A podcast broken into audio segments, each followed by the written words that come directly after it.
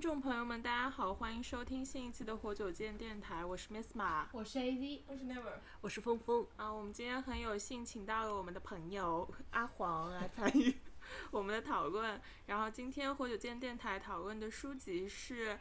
英国著名神学家、小说家艾德温·艾伯特。以前我也没有听说过他的名字，他是十九世纪到二十世纪，呃，他算维多利亚时期的。人是英英国人，然后他写的一本非常超前的科幻小说《平面国》。那我们先请 A Z 来给我们介绍一下《平面国》大致讲了什么吧。嗯，《平面国》它其实是一个科学童话，嗯，所以还不算不算科幻是吗？你也可以理解它是科幻吧。我我觉得也不算，确实是不太算科幻，它像一个。拟人的或者像寓言对这种类型，因为因为它其实是首次呃提出了维度这个概念。那在这本小说发生之前，其实人们对维度是没有概念的。当然，我们都是三维，现在我们当然都可以说我们是三维空间的人，我们是一个立体的人。但他在在他之前，还没有人想到说，那是不是还存在二维、一维，或者说超出我们三维的三点五维、四维的这样空间的存在？那这个概念的提出，实际上是给之后很多的这个科幻小说都提供了非常多的灵感啊。比如说，我们现在大家都很熟悉《三体》里的黑暗森林，甚至一个我们会经常使用的一个词叫做降维打击。那这个维度的概念其实是由他提出的。那么这本小说啊，我接触它是因为我在上一个科幻史的课，然后老师向我们介绍它的时候。我发现它是一本去年出版的新书，所以我我一开始以为这是一本很近的小说，近近的小说，但是没有想到一查说这本书在一八八四年就写出了，也就是说在接近一百五十一百五十年前，就已经有人想到了维度这个概念，而且他本身还是一个神学家。那在当时维多利亚时代，整个宗教神学对人的思想管控如此严格的环境下。他可以想到这样一个超前的对于维度的想象和认知，我觉得是非常震撼到我的。那么回到这个书本身来说，呃，它其实讲的故事非常简单，它就是说有一个在平面国里生活的正方形先生，然后他向大家介绍了平面国的，呃，比如说里面的居民是对各种情况，里面的居民如如何认识自己，他们。是通过角度的多少、边长的多少来确定啊身份的高低贵贱。那他在完全的熟悉了平面国之后，忽然有一天啊，他遇到了一个来自于三维空间的球球先生，向他讲述了更高级维度里空间的故事，然后也带他去看了在呃二维空间，就是那个点线国的可能的情况。嗯，其实整个这个小说，我个人感觉是。非常轻松的科幻的入门读物，里面没有很复杂的情节，啊，作者也在试图用各种图画，啊，然后讲述的方式帮助大家理解维度的概念，所以呃，作为一个科幻入门读物，我觉得非常的合适。然后，如果听众朋友们想要，对于维度这个概念有一个完整的理解的话，我也非常推荐大家去读一读这个小说。上一秒我以为你要放出链接，就是说直播链接，让大家可以点击购买，有一种在直播带货的感觉。然后你继续讲完了吗？讲完了呀。嗯，那我们还是先说一下读完这本书总体的一个感受吧。从峰峰开始。嗯，读这本书的时候，我觉得确实不是像是在读科幻小说，我更有一种在读类似于小时候啊，就小学的时候读过那种什么对科普类的，然后什么漫游什么数学王国啊，什么这样子的一种感觉。我觉得它呃用让你用不同的视角去看待我们司空见惯的，比如说呃平面的图形。因为他在一开始的时候，我觉得对人的想象力好像有一点点挑战，因为我们站在三维的空间下，所以他前面花了很大量的笔墨去给你介绍，就是平面国他们眼中的世界到底是什么样子的。然后，而且我是读完了以后再重新回过头去看了一下他的那个就是再版序，然后觉得哦，因为一开始第一遍读的时候我不知道在讲什么，比如说就是我们要看到一个线段。啊，在平面国当中，他说，因为是二维的空间，所以我们看到的都是线段，都是线段，不管你是什么形状。那么，我当时其实看他这一段的时候，我也在想一个问题，就是，哎，我觉得人家的质疑是很有道理的，就是你线段，你要看到线段，那不也就意味着说它是有一定的高度的？嗯，那这不就到了一个新的一个维度嘛？然后我重看的时候才发现，这是我之前提的那个问题。对，他在再版序一开始的时候，他也就说了嘛。对他先回应了，然后他说到了一个很有意思的一个问题，就是其实就像如果我们现在说的，我们是三维空间当中的人，然后说到四维的话，其实是一个时间的一个维度嘛。就这个维度也是存在着的，就是高一维的这个嗯维度在低维的空间当中中它是存在着，但是它的存在方式好像是不一样的。嗯就是我也是读完了全书以后，回过头去再来看这个的时候，就会理解它。然后在阅读的时候，一开始我觉得突破了这种嗯读科普书的这个感受以后呢，那你会开始去思考它的那个价值观。然后我就觉得从这个角度来说，这本书也是有意思的地方，就是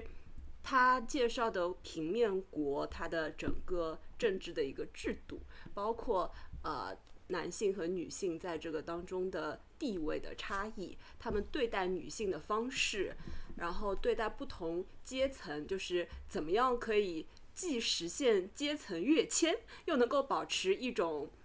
平衡，相对的平衡。就是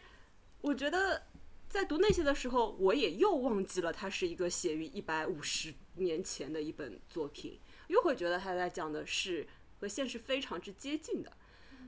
然后，当他讲到就是超越维度，包括是降维的时候，他是其实是他先到了一个降维的一个空间，他来到了一个一维的空间当中，一维的空间也就是线段。然后我觉得他对一维空间的一个描述和那个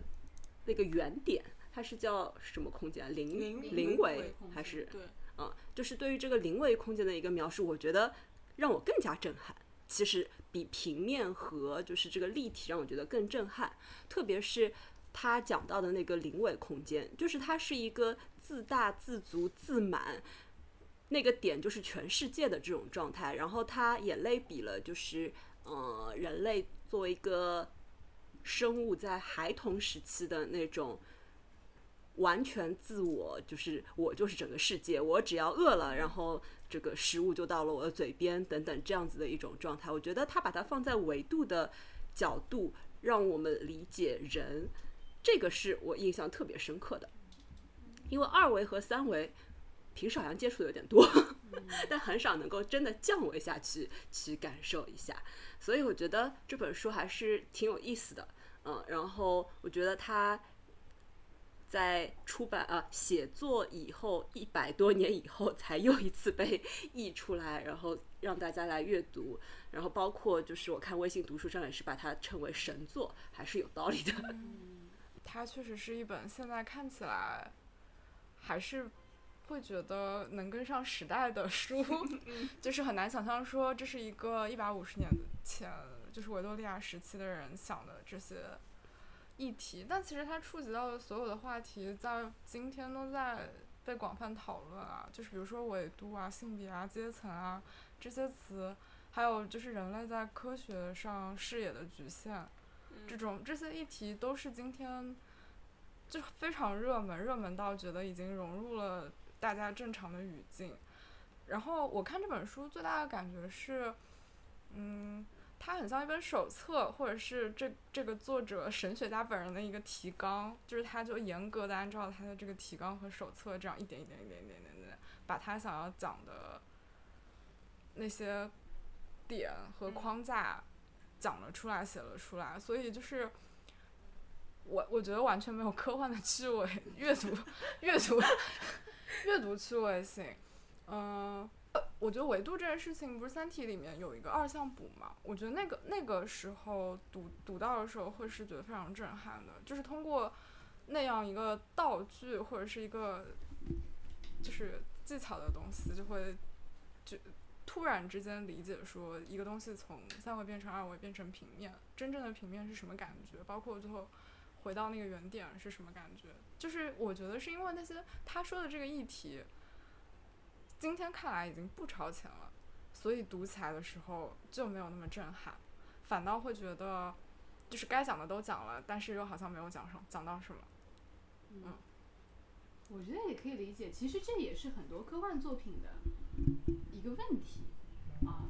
就是你前面说的大刘的《三体》，但是你要知道，在《三体》之前，他早就有了这个。那其实刘慈欣是看了这个之后，才能够写出你说的带来给你带来震撼的这个二项部的这个这样的一个情节点。但是确实。嗯，所有的科幻作品都会遇到一个问题：如果它仅仅是以它的超前的内容取胜的话，带给读者阅读快乐的话，那总有一天这个内容会变成平平无奇的，因为人的科技会在不断的发展。这我觉得其实这个问题还还挺挺好的，就是挺好的。不是因为因为这，但是我又怕我说的话就会太学术，因为其实这也是我们也搞搞科幻研究的人一直在思考的问题。因为我自己个人的感觉是，呃，到了玛格丽特·拉图伍德这个时代，就是后现代的很多技巧融进来之后，科幻的整个元素就会丰富很多。像这个平面国属于非常非常早的，甚至那甚至那时候都还没有所谓真正的科学的出现嘛。那你很难说，那这是一个多么典型的科幻小说。所以如果说大家有，比如说。峰峰觉得说它像一个童话，然后你说像一个手册，我觉得都非常正常，因为在当时连。系统的科学都还没有出现。十九世纪末，这个第二次工业革命尚未完成，大众视野中的科学还在和巫术、魔法、占星术混作一团。还在混在一团。现代物理学更是连影子都没有。是的。而艾伯特竟已在平面国中畅想高维空间了。是是的，就是在当时就还没有我们现在说的现代科学嘛？因为实际上科幻小说的十八、十九世纪在更早都有。我们现在回过头来说，很多东西都可以被拉拉到科幻小说里面来。但是我们知道了，比如说三大经典科幻作家，全部都是在上世纪，科学已经到了一个相当完善的程度的时候才提出的嘛，才出现的嘛。所以，但是等到，嗯，在现在，现在很多科幻小说，其实科幻已经不再以我提出一个多么震撼人心的技术为它的卖点。但就是等到现在，其实很多科幻它成为了一个背景。比如说，如果你们去看《使女的故事》，嗯，我们还是会把它可以把它归到科幻小说的范畴嘛，因为它还是有整一个科幻的科学的大背景在那里。但是我们讨论的更多一定是它里面女权的部分，对吗？然后对于里面人类在处在那样一个极端的环境里面的那个人性怎么挣扎的这样一个部分。所以说，现在整个科幻的这个走向，其实是越来越向经典的文学靠拢。嗯嗯嗯。因为，因为他们发现，就是不管技术如何迭代，然后人被推向一个怎么样的处境，人性当中最本质的那些东西不会改变，而科幻只是提供了一个更大的场域，可以让你更清晰的看到说，如果发生了一个在现实中不会发生的情况。人还会这么做吗？嗯嗯。所以那我反过头来，我为什么觉得平面国在现在它依旧值得被读？因为它，它好像，它其实没有在炫耀什么技术。嗯。当然也是因为当时没有技术发生的原因。它里面就像你提到说，你说好像很多阶层、女权，我们这些被说烂的东西里，又在这本书里又看到了。但反过来想，那不就正正印证了一百五十年，一百五十年过去了。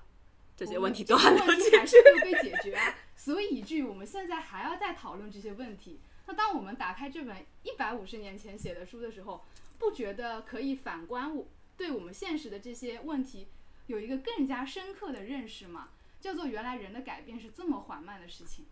一百五十年前的问题已经出现了，阶层，人如何完成阶层的跨越，统治者如何通过各种手段给你一个飘忽的希望。同时又可以保证大部分人不完成任何的阶层跃升，然后男性如何用完全不同的话术来对待女性，以巩固他们各自的地个人的这个地位。所以我觉得这本书非常的神，就是神在这里，它可能没有任何技术上的震撼，但是维度的提出和它本身对于很多当时社会本质的洞察，我觉得甚至可能再过一百五十年，它还是一本值得被阅读的小说。嗯，我觉得你确实说说出了它很神的地方，但是那让我感觉它是在学术史的意义上它很神，嗯，但是在我们自己的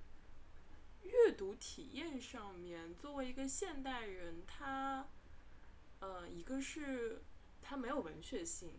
就是我的阅读，比如说我的阅读。我想要得到的是文学性和知识的增加，嗯，嗯，那么或者是观念的改变，嗯，那么我觉得这本书它确实是给我一种，它向我科普了我所有已知的东西，嗯，你理解我的意思吗？嗯，然后在文学性上我没有得到，我觉得它有点像一道数学证明题。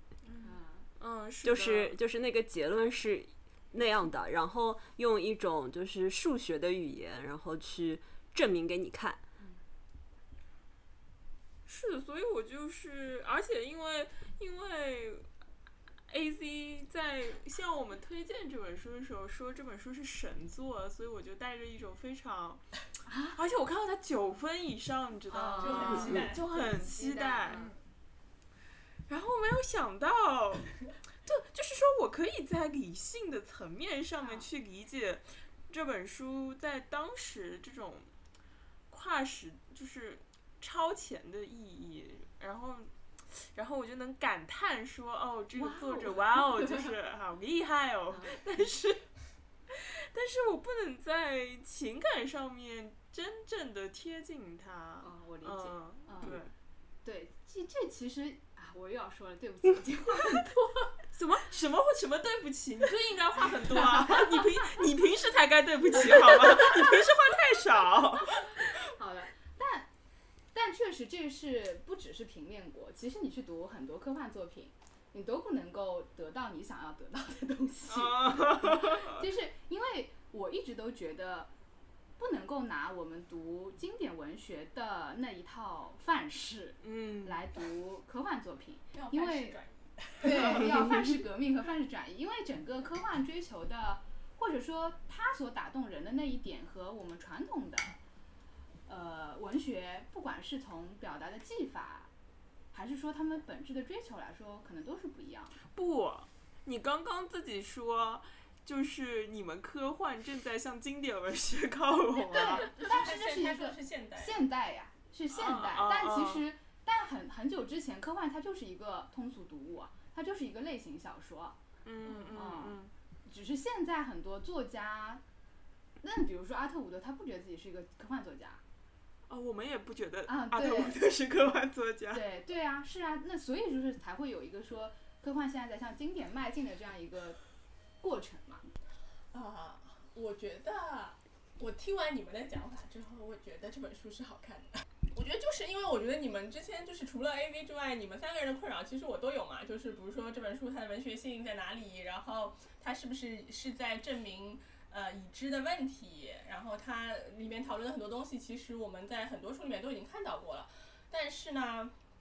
嗯，我觉得。呃，因为最近我有两层思考，一个是因为我有一个非常非常热爱科幻的朋友，这个程度不亚于你，然后他一直在跟我安利呃科幻小说，然后同还有一个是我在呃最近可能我们公司也发生了一些事情，然后我经历了一些事情之后呢，我重新来看这本书的时候，嗯，我觉得峰峰你那个时候你讲的那个什么呃这一道证明题又被证明了一遍，我觉得这恰恰就是这本书的意义啊，就是。呃，他在讲的那个事情，比如说我们的思维盲区，然后我们可能普，我们作为呃平面呃立体国的人，我们可能没有办法去理解高维，我们始终要保持谦逊，我们是，我们是无知的。这个内容当然我们是知道的，可是我们有一直提醒自己吗？我觉得没有。然后我觉得，呃，我就是看完这本书之后，我最近的感受就是，嗯，我确实一无所知。我我我觉得我意识到，我之所以就是，比如说我们一，因为我们之前也讨论过一次科幻小说，然后我们也一直在讲说科幻小说没有文学性，大刘写写书很像小学生作文，对吧？然后但是，嗯，就是我觉得可能我们没有用合适的角度去看科幻小说，就像我，因为我跟 A D 都很喜欢看那个侦探小说嘛，所以。我们在看侦探小说的时候，我之前是有看过一本，呃，叫《克莱因湖》，我推荐给你过。然后那个时候我就觉得这本书非常好，然后我就推荐给很多人。然后很多人因为那本书也是大概是二三十年之前的一个呃日本科幻小说作家写的，然后呃呃侦探小说作家写的。然后他在二三十年之前他就讲到了虚拟现实，然后呃平行空间这种概念，就是就是在那个时代。他能写出这样的书就很神嘛，所以我当时就觉得很厉害。然后，但是呃呃，我看看过的朋友的跟你的评跟阿黄的评价是一样的，就是我们有盗梦空间呀，不是已经看过什么呃什么禁闭岛了吗？不是都都一样的吗？就是这种精神分裂和这种虚拟现实的分裂不是都有了吗？但我觉得呃。我觉得我们的缺失可能就是在于我看了，因为我跟 A P 都是看过很多的侦探小说的，我觉得我们是知道那个脉络是怎么发展的。我觉得这个是我们在看我自己在看科幻小说中的当呃科幻小说当中的缺失，就是因为它里面有涉及到很多的物理学、数学和就是那些现代科学的概念。我作为一个文科生，我确实不是很了解。就是我我学理科知识的时候，我都是比如说我呃有人会告诉我牛顿第一定律。然后我，然后我就接下一步我就学牛顿第二定律了。我不知道它的发展的过程是什么样子的，我不知道它当中有，包括他面对的问题到底是什么，他的整个所处的这个社会时代又 是什么样子的，主线是什么样子的。我就是我觉得缺乏了这些东西之后，导致，呃，即使我，比如说我们都学过量子物理，我们都看了。比如说，时间是另外一维空间，可是我们依然还是生活在经典物理学的世界里。经典物理学就是我们学过的那些知识，其实并没有办法带映射到我们的现实生活中。我们现在，你现在能感受到量子物理吗？你也没有办法，你没有办法感受到，你也没有办法体验到时间的维度是什么样子的。那就是因为这样子，我们其实我们知道了，也等于没有知道。是，这个就很像。就是星际穿越哦，就是大众流行文化传播者，就是星际穿越里面那个那个宇航员穿越到宇宙空间，进入进入四维空间，就他进通过那个虫洞进入四维空间的时候，他的表现的手法就是把他的整个拉长整个轨迹这样拉长重叠起来。对的，对的。然后虫洞的这个概念其实就是这样子的呀，它的一个时空的一个折叠就是。所谓的虫洞就是找到了一个地方，因为当时间变成了一个我们现在认为时间是单向的，是它这样子流逝的。但是如果它是一个可见的一个维度的话，那么它就会和就是一个立体的一个形状，它的长宽高，这个它是有实质的那个质感在的，所以它空间才可以被折叠。嗯，就是我们之前不是聊过降临嘛？你们还记得那个七只桶的那个语言吗？嗯，那个语言就是一个包含了时间维度的语言，所以它不是线性语言。当你说出那一个话的瞬间，就包含了过去和未来所有的时间。嗯，所以我觉得对于人类来说，因为看不到那个第四维，所以只能从哲学层面 来理解那个地。所以，所以平面国它是用数学的方式来和你说的。为什么那个正方形，它后来我觉得它一下子就醍醐灌顶了，就是。就是因为他是个数学家，对他是个数学家，而且为什么要挑选他，也是因为他是数学家。球为什么挑选了他，也是因为他是数学家呀。所以给他的一个引导就是说，那你就想象，对吧？就是一个顶点怎么样，两个顶点怎么样，然后两个顶点，然后这样的一条线段，然后它平移了，那么它就形成了四个顶点，它有就是三条边，然后然后再和你说，那这样子的一个平面，它往另外一个方向上进行一个移动呢？所以他顺理成章，他就推理出了它的顶点的数量和它边的一个数量，这是一个数学，就是类似于这是一个等比数列的一个概念。然后他就向他的老师，对吧？向那个球提出了一个质疑，就是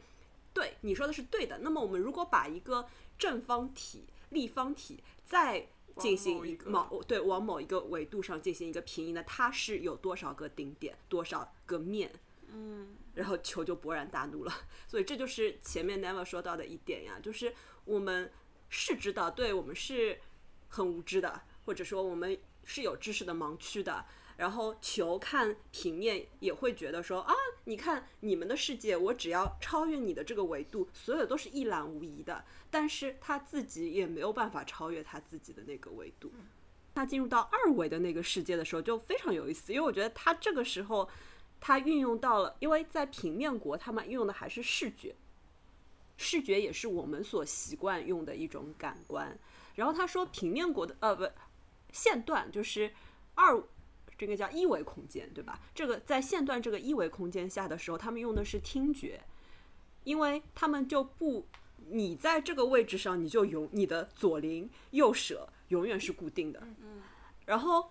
他创造出来了一个互相相认的一种方式，嗯，就是依靠声。音对，然后他说，我只要一个声音，我就能够知道你站在高一个维度上所看到的，比如说。嗯，我到底有几个侍从啊？我有几个孩子啊之类的这样子的一些信息。嗯，我突然想到，就是我我觉得我看到这本书看到唯一有文学性的部分，嗯就是在这里，嗯就是在他讲说，那你们如何恋爱对生，对对 就是如何知道自己有妻子，如何你们你如何在一起的时候，他说是我们是通过声音，就是有一个大合唱当中，就是我们三，因为他说因为一个男子有两个妻子嘛，他说我们三个会就是有一种琴瑟和低声琴嗯瑟和鸣的感觉，就是三个人的声音融汇成。呃，就是最美的，然后最和谐的那个部分的时候，我就知道我找到了我的妻子了，而且，而且我们三个会一起生下两个孩子，哦，三个孩子是吗？然后我就觉得非常神奇，然后我觉得这个部分是，呃，非常美妙的。对对，因为因为其实我们在讲这本书的时候，我们的思维一直是往上，就是我们要思考说我们是很谦卑的，所以我们会有更高的那个就是维度。但其实我们想象一下，他说的那个第二维当中，呃，或或者一维当中，也有很美的部分存在。嗯对，而且他们就是认知世界的方式和我们完全不一样。对对对。然后我就是刚才 Miss 马说到的那一段，就是我读的时候，我就突然会想到，就是像中国古人，我们也会说到，就是所谓的同声相应、同气相求。嗯就是这样子的一种说法，就是他用一种非常形象的方式给你体现了出来，而且他说，就是当他们的声部非常和谐的时候，是所有人立刻就能够知道的。然后他不是也问说，嗯，那么你们就是是一次就能够找到的吗？他说也不是，对吧？需要有很多次的练习，然后使得你的这个发音，无论是高音还是低音，都能够就是日趋完美，然后在达到完美和谐的那一刻，就是自然感应了。嗯，所以我觉得它很有意思的地方是在于，呃，我他说谦卑的时候，是因为要求我们想象说我们不是最高的那个维度，我们还有更高的维度。但其实他也在提醒我们说，在下面的维度当中，本身也有存在美的部分，或者是甚至不光是美，我觉得是他们的一沟整通交套流的生存方式。对，但是其实是在我们自己的维度当中，我们已经忘记了这种沟通方式。人其实我们的三维是容纳了二维和一维的嘛，那也就是说，其实我们也应该是存在这样子的方式的。但因为我们太习惯于，比如说用视觉，或者是用语言，那么我们就会忘记用声音、用音乐来来表达。嗯嗯我想问你，就是，嗯，什么是文学性？嗯，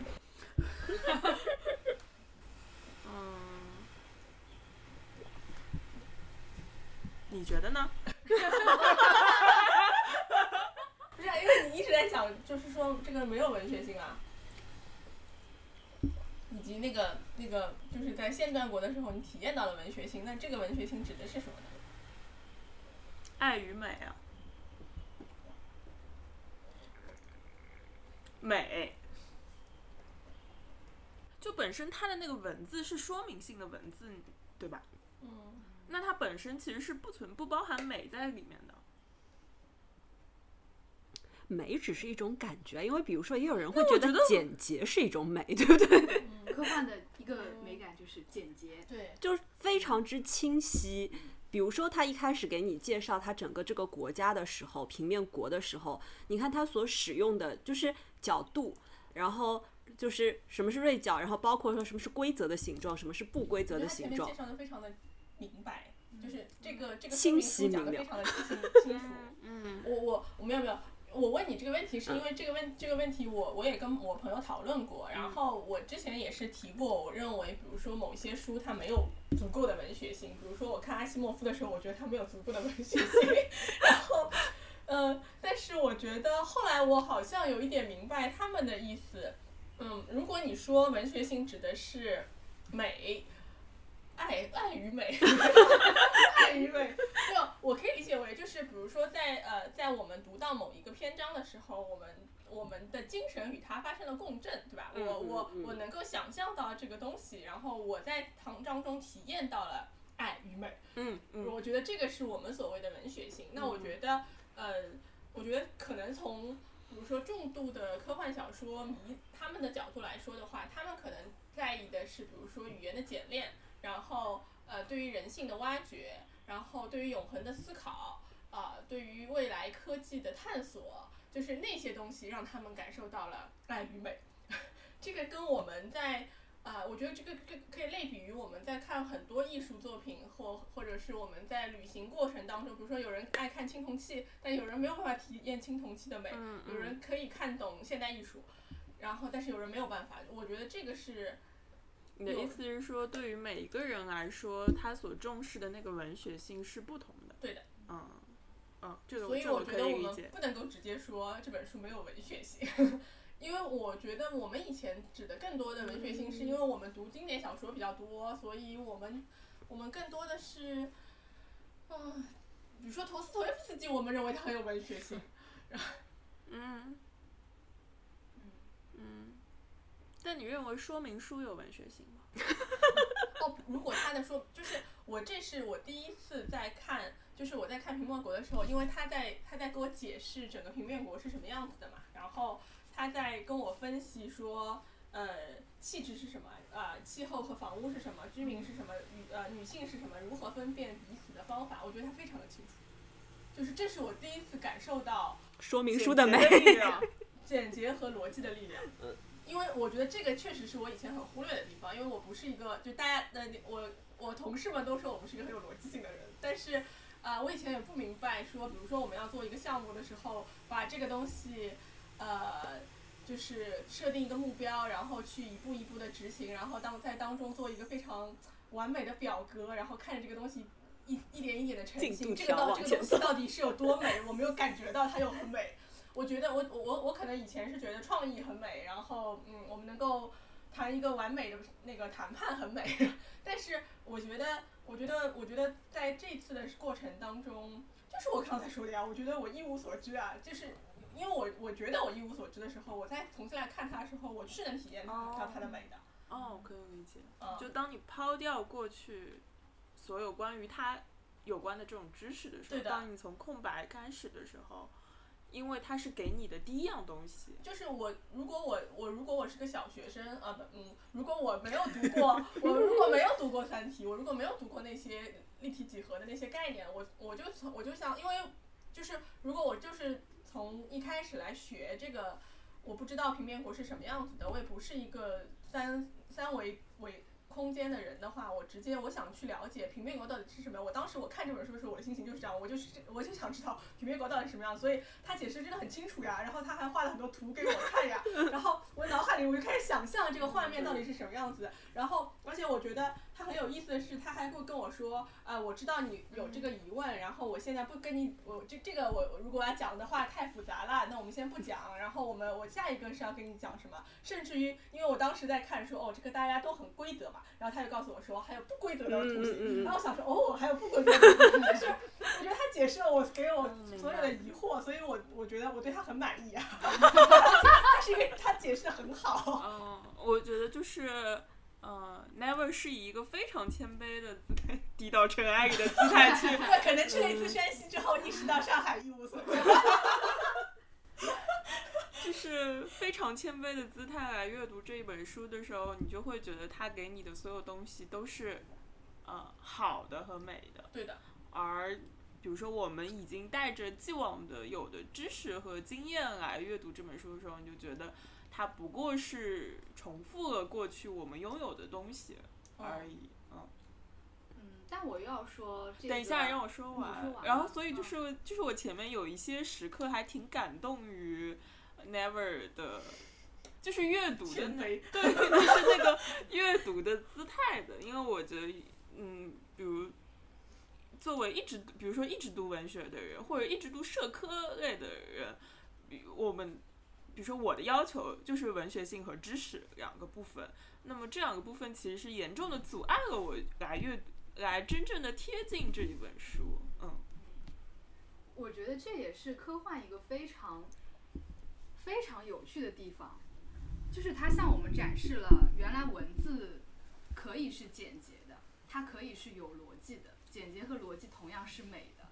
就是它打破了所有之前我们对于经典文学的，或者说我们对于文学的要求。嗯它告诉你说，文字还有这样一种排练方式，它同样可以让另外一群人感受到美感。就是刚才文学性的那个问题，其实我能理解 Miss 法要讲什么东西，就是我觉得不是区分这个东西有没有文学性，对我来说不是一个语言技巧或者是语言风格的问题，就是这本书确实是很简洁，然后它它用的方法就是很说明性，但是我觉得让我觉得有文学性的东西是它中间的。内容、它的题材、它的内容、它描述的人，就是它的人的互动是抽象的，还是试图去模模拟真实的人的存在和互动？当你看平面国的时候，就会觉得为什么为什么 Miss 法会觉得，就是他看到线段果的呃那一段嗯才会有文学性，是因为只有那一段人才有人的互动。那一段才有真实的人的存在，或者大家在，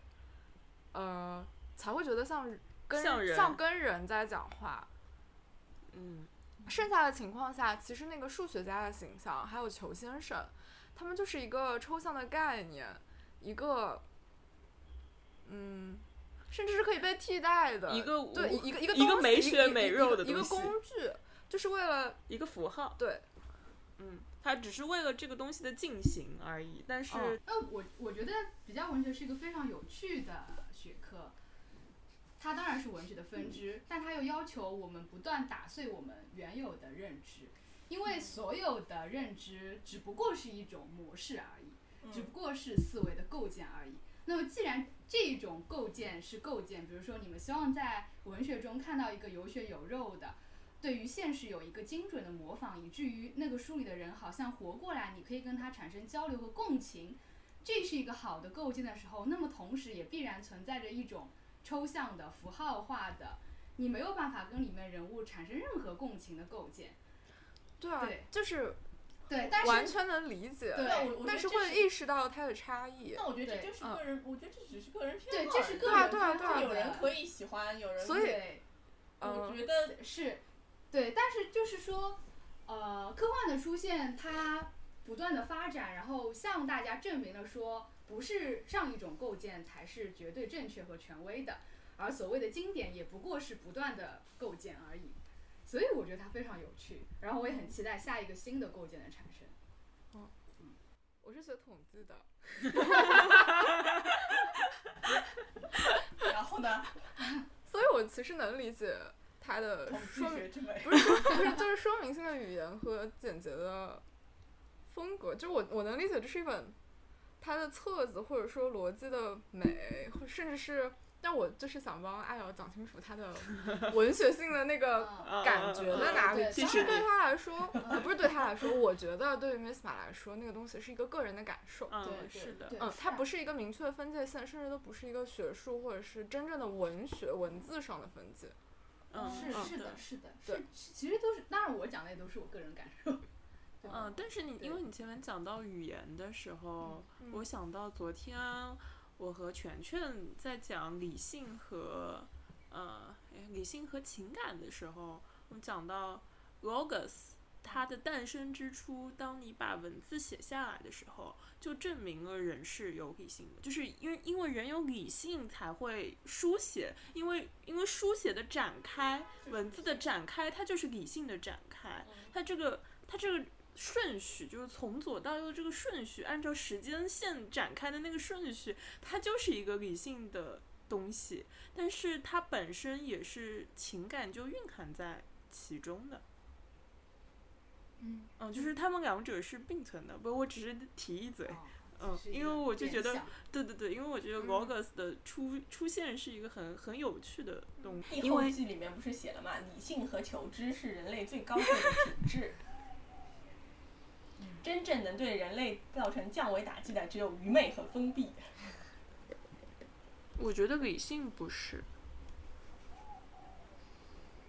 嗯，我觉得求知是，但是理性不是。那我读一段那个译后记。因为我觉得这个译后记还是讲的讲的很好，就是这个译者他显然在翻译这篇小说的时候，还是花了很多心思，也有很多自己的理解。嗯，我觉得最后三段写的非常好。他说：“我们有时觉得和自己观点不同的人低等、愚昧、不可理喻；有时只是想大声咆哮，堵住别人的嘴。那样的我们是固步自封的直线国国王，还是恼羞成怒的囚？理性和求知是人类最高贵的品质。我相信，今日世界中许多令人痛心的东西，比如分歧和对立，都不是绝症。真正能对人类造成降维打击的，只有愚昧和封闭。正因如此，我们永远不应放弃思考和探索。任何一种信仰或价值观都不该成为闭目塞听、阻碍思辨的封印。愿探索能拓宽我们的想象，愿对更高维度的渴望和追求能引领我们飞向更高的地方。我觉得我唯一不能认同的就是他认为更高维度的是更好的。你能感觉到他暗含的这个意思吗？就是更高维度的是更好的。嗯对。但我不觉得更高维度的是更好的，就我会觉得零维、一维、二维都有它们美的存在的价值和意义，而且我们就依然是那段线段国那个。他们求 他们求爱的方式依然是给三维世界的我们有，呃，有启发的。我觉得，对，就是其嗯实是应该说突破维度的渴望，突破现有维度。就是找到更多可能性，因为一维你比如说琴瑟和鸣，我们三维的人也可以啊。他我们可能不是以他们那个方式，但是对于用声音来表达对于彼此的爱，我们也可以。但是可能对于一维的人来说，他们没有办法理解，比如说用视觉，或者用动作、用触觉来感受彼此。那对他们来说又怎么样呢？就是我心里的想法是，就是那又怎么样呢？对他们来说，他们能快乐就行啊。其实是我我不觉得维度是有价好坏的对区别，对对就是更多的是认知的拓展嘛，就是你可以想象到那个地方，想象到还有别的方式，还有就是另一个另一种对，你可你可以你可以离开那个平面，你可以往上升，就但就就是一个拓展，我觉得它强调的是，比如说像在平面国，它可以利用，嗯，就是有人可以利用你对于就是比如说你的局限性，给他们做出一些限制，因为他不是当中讲了很多吗？比如说对女性的限制、阶层的限制，然后其实包括对于求知的限制，对，不让你知道有更更高维度的存在。当然，比如说你如果就是，比如说线段国，他们是可以是美啊，但是同时如但是如果他不做拓展的话，他也许就只能被限制。然后这个东西是危险的，就他可能会被奴役，被呃，就是、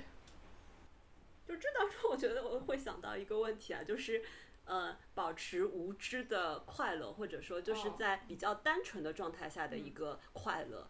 呃，和你知道了有知的快乐，对有不有知的痛苦，我想说的是，对，就就是比如说那个正方形，他后来他的这个余生，你看他痛苦中度对啊过的对啊，他能够看到了更高维，但是这个这个东西又逐渐的模糊，然后他又被视为一种异端。然后，其实我觉得我看这本书的时候，还有一个感到文学性的那个时刻，是在讲林林维的时候，嗯说他自己是自己的一整个宇宙，然后所以外界的声音也是他自己头脑当中的声音。对，然后就是他的自我是一个整体的时候，我反而觉得很感动。嗯，但我觉得这就是峰峰讲的。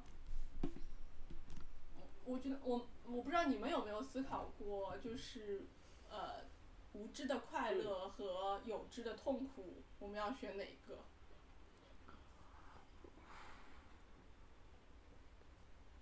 我思考过的，而且还经常面对学生来问这样的问题。啊，那你因为讲讲吧。因为就是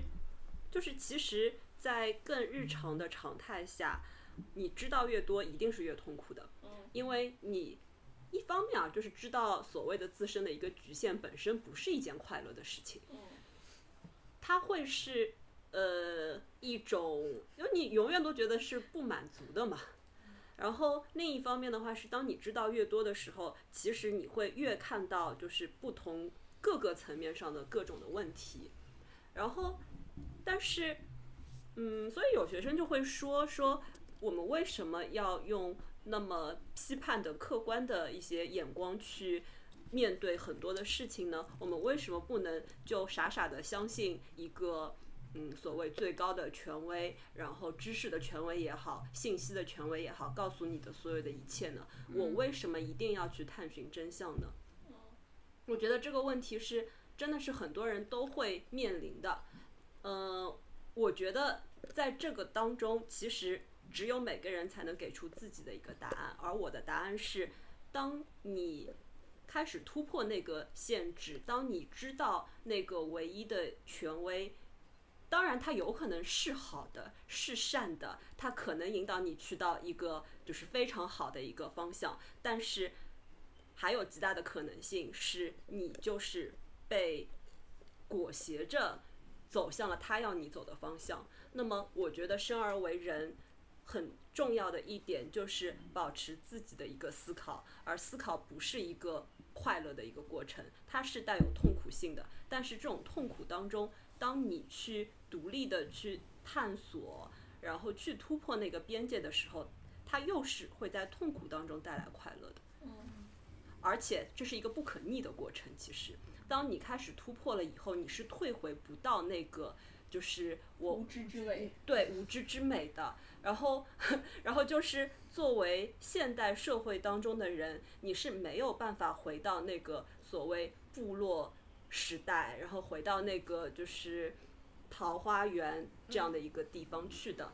那么在这种情况下，我们能做的其实就是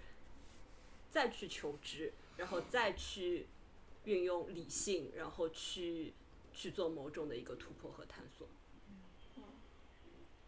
我觉得，因为无知的时候是没有自我的呀，就是当你无知的时候，你听到的都是他人的声音，就是然后你一直你是无根的浮萍啊，你是一直跟着他人走的。但是因为那个时候你也不知道是这样嘛，但这时候可是，嗯，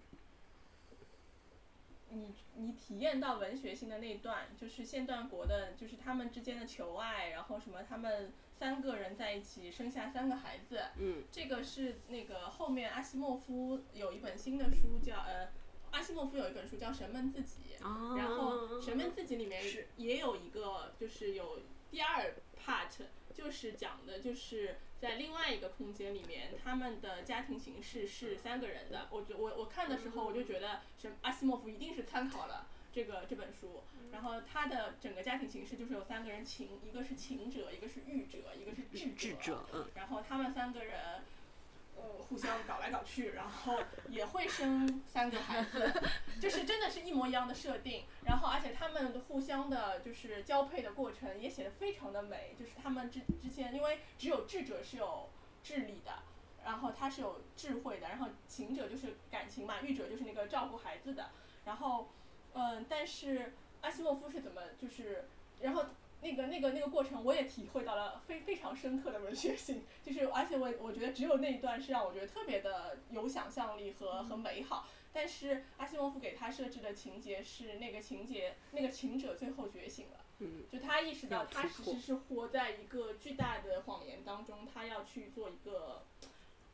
突破和局，他不要再重复他这现在这个命运，即使他觉得这个命运是世世代代都在重复的当中，然后他做出了一个改变。我觉得就是这个是科幻小说当中给到我们的一种，就是无论如何，科幻小说是在探索的。不管是你说的他在探，他是不是在探索更高维度？但是我觉得写作科幻小说的那些作家们，他们的想法是人是需要更多的求知，我们需要更多的探索，我们需要走出无知之美。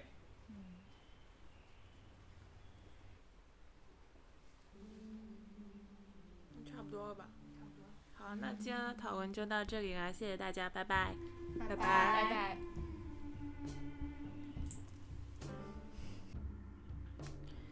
感谢收听活久见电台。你可以在喜马拉雅、小宇宙、Podcast、Spotify 搜索“活久见电台”，关注我们；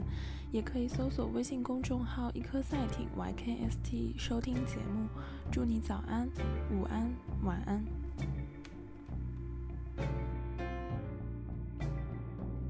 hush now. Don't explain. What is there to do?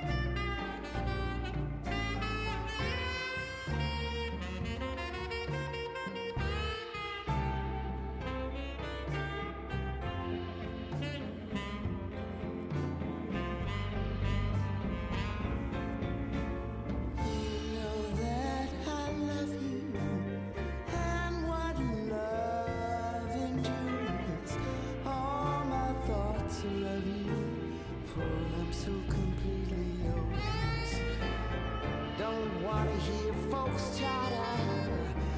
about you trying to cheat right. It matters mm, if you want my. Hush now, don't explain. You're my joy.